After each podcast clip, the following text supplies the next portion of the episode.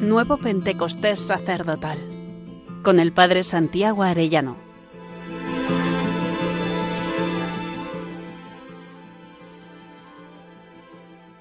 Vigésimo octavo día. Persecución, juicio, burlas y flagelación de Jesús y del sacerdote. Leemos en Juan 15, 18 y siguientes. Jesús nos dice, Si el mundo os odia, sabed que me ha odiado a mí antes que a vosotros. Si fuerais del mundo, el mundo os amaría como cosa suya, pero como no sois del mundo, sino que yo os he escogido sacándoos del mundo, por eso el mundo os odia. Recordad lo que os dije, no es el siervo más que su amo. Si a mí me han perseguido, también a vosotros os perseguirán. Hace poco hablaba con un sacerdote que había sufrido un linchamiento mediático, habían mentido sobre él, le habían grabado, me contaba lo mal que lo había pasado. Conocemos casos de persecución cruenta en Oriente, especialmente también en Occidente, pero mucha incruenta, que el diablo intenta meternos miedo, desesperanza, egoísmo, para no evangelizar con parresía. Jesús nos promete, bienaventurados vosotros cuando os insulten y os persigan y os calumnien de cualquier modo por mi causa, alegraos y regocijaos porque vuestra recompensa será grande en el cielo, que de la misma manera persiguieron a los profetas anteriores a vosotros. Mateo 5, 11 y siguiente. Hemos de pedir ser fieles hasta el final. Nuestra fuerza vendrá de Cristo. Él nos ayudará a identificarnos con Él y a superar cualquier prueba unidos a Él. Nosotros hemos muchas veces hecho eso mismo a Cristo. Cuando vemos una persecución, una burla, ¿no? de cualquier tipo, tenemos que acordarnos, nos dice Ana Catarina Emmerich, sentía que debía yo haber estado en lugar de Jesús, mi amado esposo, pues entonces la sentencia hubiera sido justa pero estaba superada por la angustia y mis sufrimientos eran intensos, muy intensos. Así vive esta santa mística contemplar la pasión y así deberíamos verlo nosotros. Me amó y se entregó a la muerte por mí. Soy yo el que le he flagelado, el que me he burlado con mis pecados. ¿no? Veamos algunos momentos de la pasión física. Por ejemplo, el perder la libertad. Mateo 27, le ataron las manos. Y dice San Agustín, no queremos que intervenga en la historia en nuestra vida. No en vano es atado el verbo de Dios que pierde su libertad para yo tener la mía. Otro te ceñirá y te llevará a donde no quieras.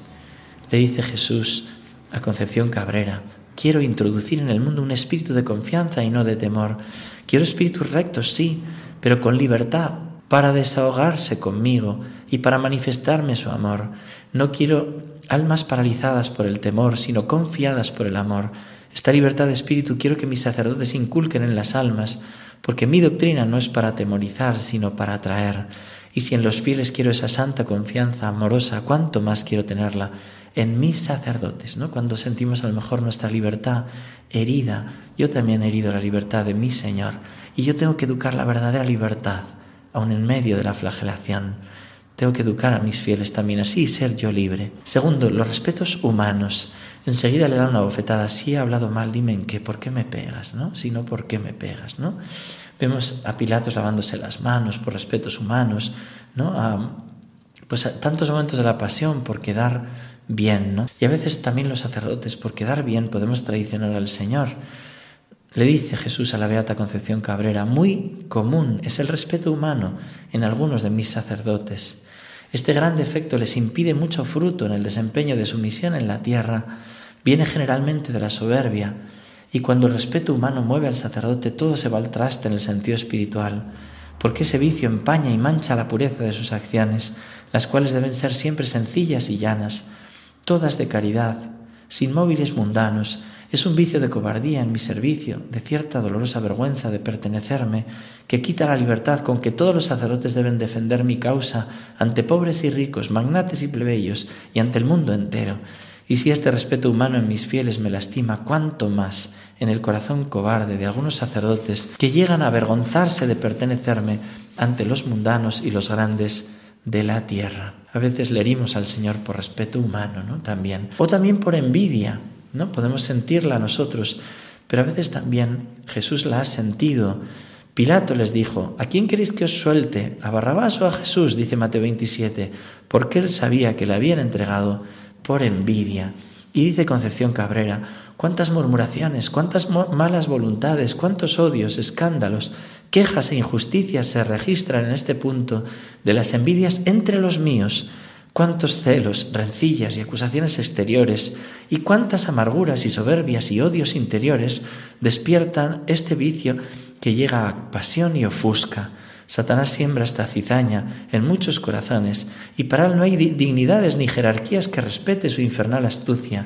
Siembra la ponzoña de la envidia en los altos y bajos y en todas las escalas eclesiásticas, y se goza en cosechar abundantes y variados frutos, y va siempre a su punto capital, la caridad, y mancha honras, abulta faltas, envenena las rectas intenciones, exagera los juicios, y todo esto tiene por causa las envidias y los celos que se goza en meter hasta en el santuario. ¿Cuánto ganaría mi iglesia si esto se corrigiera en los míos, sacerdotes y comunidades? Cuánta gloria le quita a la Trinidad esa basura que parece de poca monta y que llega a cosas graves que solo yo veo y lamento en el silencio de los sagrarios. Podemos contemplar también la flagelación, ese misterio que convirtió a Santa Teresa de Ávila, que muchas veces está vinculado a esos pecados pues pasionales, ¿no? que caen en la espalda. Ana Catarina Emmerich lo narra tremendo, ¿no? que lo cogió la pasión eh, de Mel Gibson, ¿no? que la refleja así, ¿no? Con qué odio le flagelan al Señor. Y dice esta santa, Jesús temblaba y se estremecía delante de la columna, se acabó de quitar él mismo las vestiduras con sus manos hinchadas y ensangrentadas, mientras lo trataban de aquella manera, él no dejó de rezar y volvió un instante la cabeza hacia su madre, que estaba rota de dolor, en una esquina cercana a la plaza. Le dice a la Beata Concepción Cabrera, basta ya de crucificarme doblemente en los altares por los corazones no limpios, no fervorosos, no sacrificados, no enamorados de la Trinidad y de la Iglesia, de quienes son y a quienes pertenecen. Tengo sed de pureza, que es lo que más se asimila a mí. Pido pureza, pido pureza. El pecado de impureza ha cundido espantosamente y desgarrado mi corazón. Por eso clamo pureza, pureza. ¿Y a quién he de pedirle primero sino a los míos, en quienes tengo derecho de amor y de predilección? Estoy convencido que el peor pecado que lleva al Señor a la pasión es la soberbia, y el Señor quiere purificarnos a veces por pecados de debilidad, para llevarnos esa humildad profunda. Es precioso y os animo a leer el libro Caminando por Valles Oscuros. Narra la historia de Walter Zistek, jesuita estadounidense, que era un atleta, ¿no? Y que al final se presentó como voluntario para Rusia, misionero. Un atleta cruzaba ríos helados, un hombre con una voluntad de hierro, pero tras los duros interrogatorios y prisiones firmó que era un espía del Vaticano. Para él era una especie de apostasía. Dice, me torturaban los sentimientos de derrota, de fracaso, de culpa, de vergüenza. Lentamente, de mala gana, animado por el amable aguijón de la gracia, me fui enfrentando a la verdad oculta en la razón de mi problema y mi vergüenza. La respuesta era una única palabra, yo. Y él llega a decir que ejercicios espirituales, que cosas que al final habían reforzado su yo. Y esta humillación, como la de San Pedro con las negaciones, le dejaba desnudo hasta los huesos. Cuidado, hermanos, no vaya a ser que nuestros ejercicios espirituales nuestras oraciones al final lo que refuercen sea nuestro orgullo. Considera si el Señor te dice, atado y desolado, abandonado por los míos y bajo la mirada quebrantada de mi madre, así me encuentro hoy, mi pasión sigue siendo actual en mí, especialmente por los que más amo. Si al menos tú pudieras aflojar las cuerdas, mojar mis labios, poner paños en mis heridas y consolar a mi madre, si al menos tu corazón quisiera sufrir una mínima parte de mi pasión conmigo, ser crucificado es ser mártir, sí, pero considera este tipo de martirio de aquel que es continuamente flagelado, abofeteado, humillado, tomado por loco, como consuela ese pastor mi corazón. Cuántas almas para el cielo, cuántos sacerdotes rescatados con su vida. ¿Serás tú, siervo mío, uno de ellos?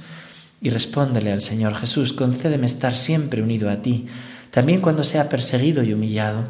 Concédeme ser humilde sin necesidad de ofenderte. Sé que para eso necesito humillaciones, enséñame a llevarlas contigo.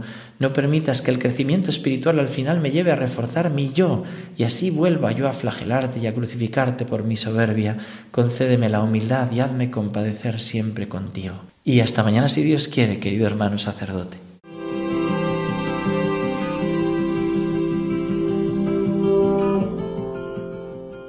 Nuevo Pentecostés sacerdotal con el Padre Santiago Arellano.